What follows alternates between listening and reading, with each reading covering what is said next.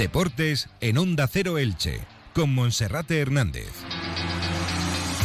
¿Qué tal? Un saludo, muy buenas tardes. Comenzamos con Radio Estadio Elche, con toda la actualidad deportiva que nos deja esta jornada de martes. El Elche Club de Fútbol ha regresado esta mañana al trabajo con la triste cara que presenta ahora mismo la tabla de clasificación a 13 puntos de la permanencia. El próximo viernes a las 9 de la noche llegará al Martínez Valero el Real Betis. Para ese partido el técnico Pablo Machín tratará de que su equipo sume la segunda victoria de la temporada. Mientras tanto en los despachos el propietario Cristian Bragarnik, después de regresar de Argentina, por un lado sigue soñando con la utopía de poder mantener la categoría y por otra parte de reojo comienza a pensar en la próxima temporada. Daremos un repaso hoy a cómo está la plantilla en cuanto a jugadores con contrato y aquellos que terminan el próximo 30 de junio y que tienen bastante difícil poder renovar su vinculación con el conjunto ilicitano. También hablaremos de balonmano, porque hoy a las ocho y media de la tarde, siete y media hora insular, hora peninsular, el Atigo Club Balonmano Elche afronta jornada adelantada en la Liga Guerreras Iberdrola. Se enfrenta al Rocasa de Gran Canaria. También les hablaremos del Cross Perleta y Maitino y también de otras noticias que nos dejan el resto de deportes de la ciudad y de su comarca. Comenzamos. Entra en la nueva era de las energías renovables y del autoconsumo con la mayor garantía.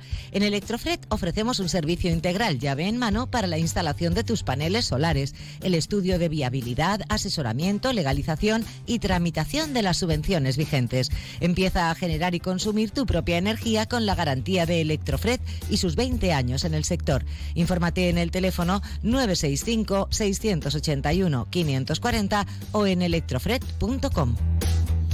Saludamos en primer lugar a nuestro compañero Felipe Canals. Felipe, muy buenas tardes. ¿Qué tal, Monserrate? Muy buenas. Bueno, pues una mañana de frío y de lluvia también. El equipo ilicitano esta mañana ha trabajado en el 10 y borra. El Elche Club de Fútbol lo ha hecho tratando de pasar página de ese durísimo palo sufrido el pasado domingo en el Martínez Valero ante el Español de Barcelona, cuando se caía en el tiempo añadido, minuto 92, con el gol de Sergi Darder, que provocaba la derrota del Elche e impedía que el equipo ilicitano sumara su segunda victoria consecutiva como local.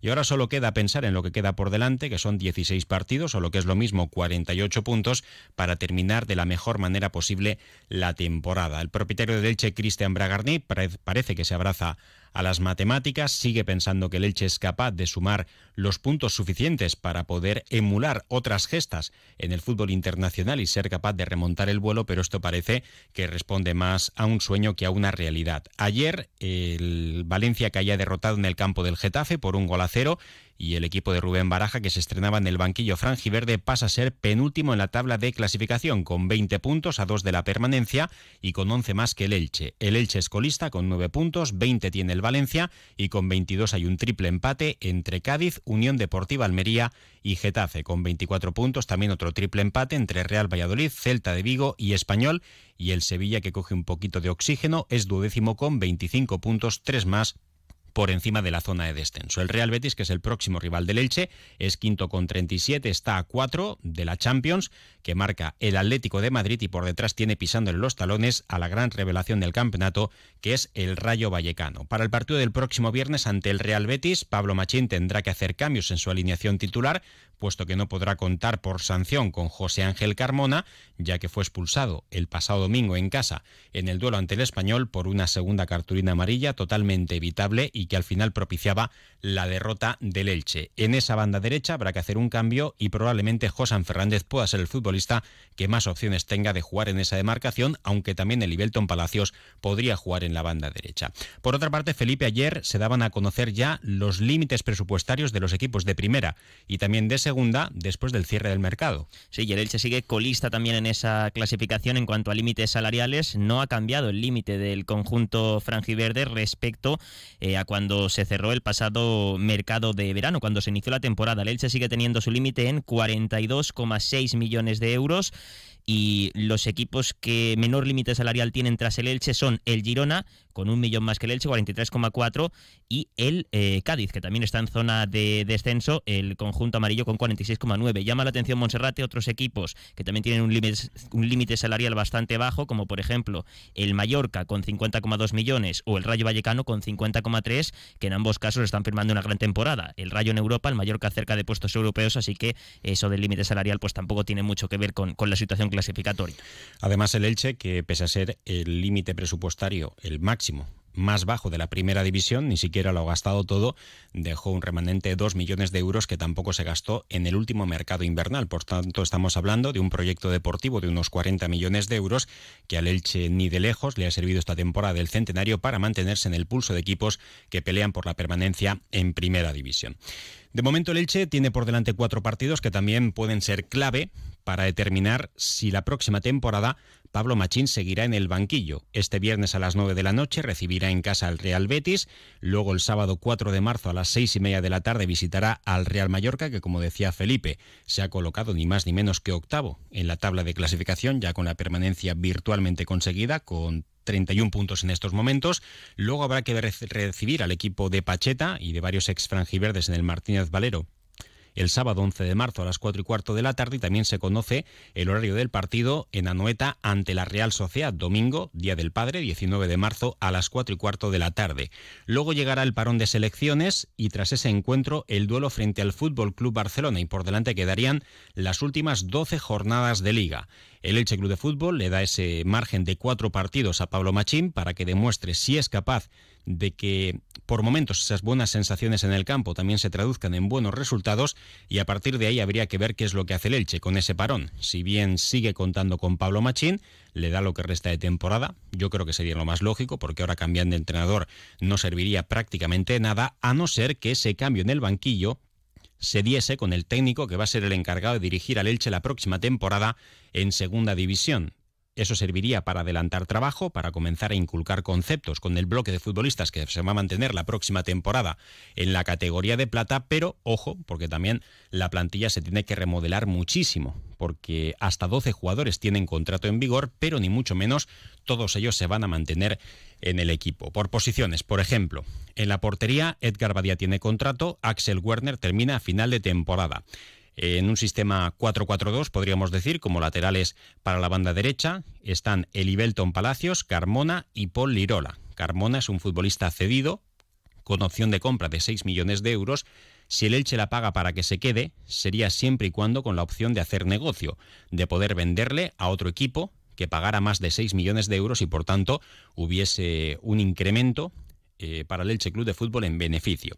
Para el puesto de centrales, Lisandro, Pedro Vigas, Gonzalo Verdú y Enzo Rocco terminan contrato. Luego está el caso del chaval John Chetauya, que habrá que ver si se apuesta con él, por él, para que siga siendo futbolista del Elche eh, la próxima campaña en Primera División. Por tanto, estamos hablando de, tres, de dos posiciones ya, el eje de la defensa y la banda derecha, donde ahora mismo el Elche Club de Fútbol no tendría ningún jugador para la próxima temporada. En el lateral izquierdo eh, sí siguen eh, Carlos Clerc y Lautaro. Para el centro del campo terminan contrato Gerard Gumbau, Pape Cheik, mientras que siguen Omar Mascarey y Raúl Guti.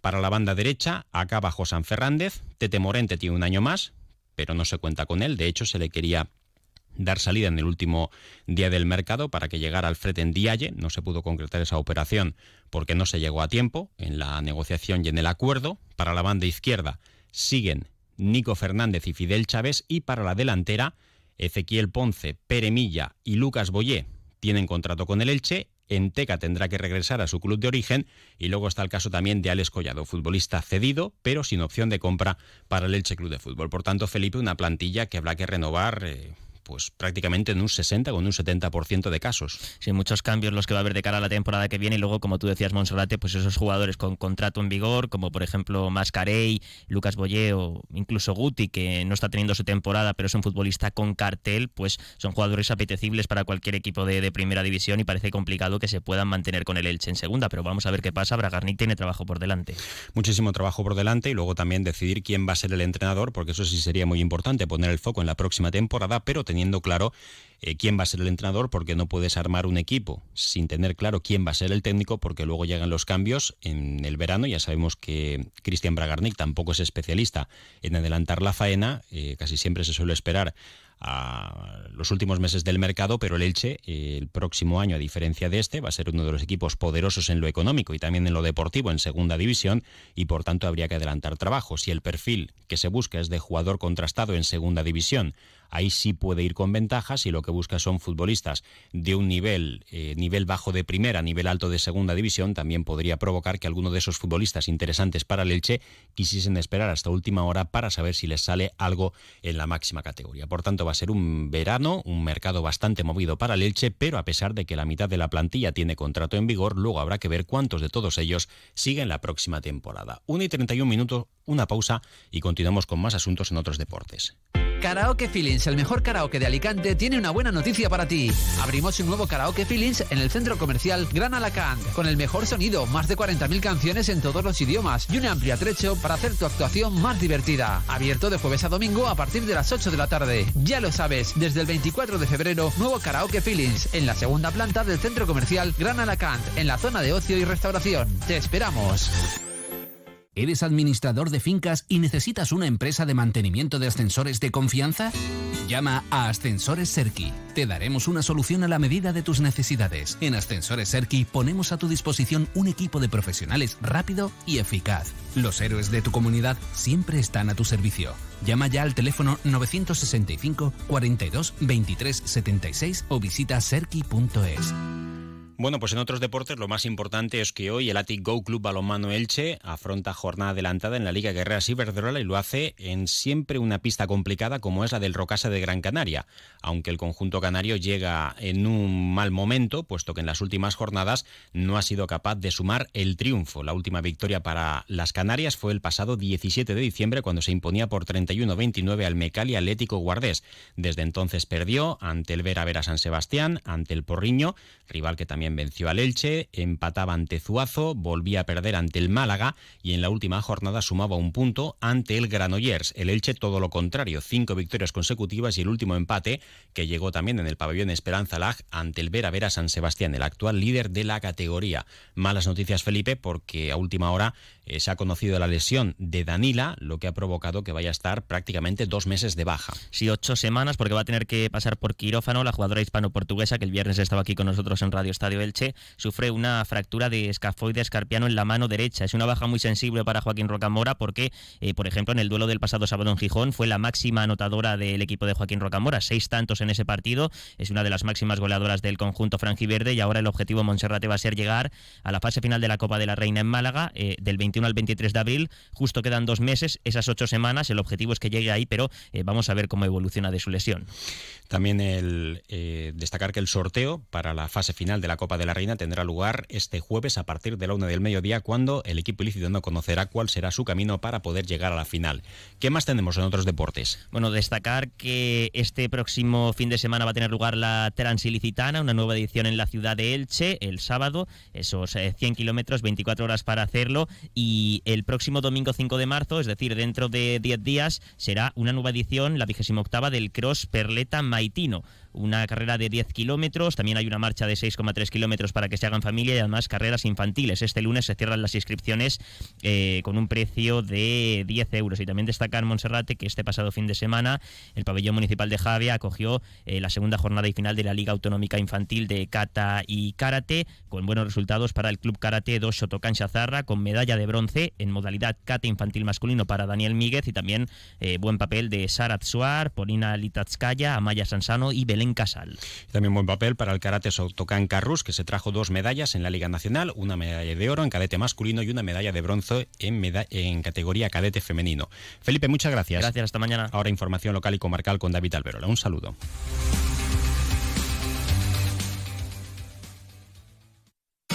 Comercial Persianera. Puertas, tableros, parquets, cocinas y bricolaje. Onda C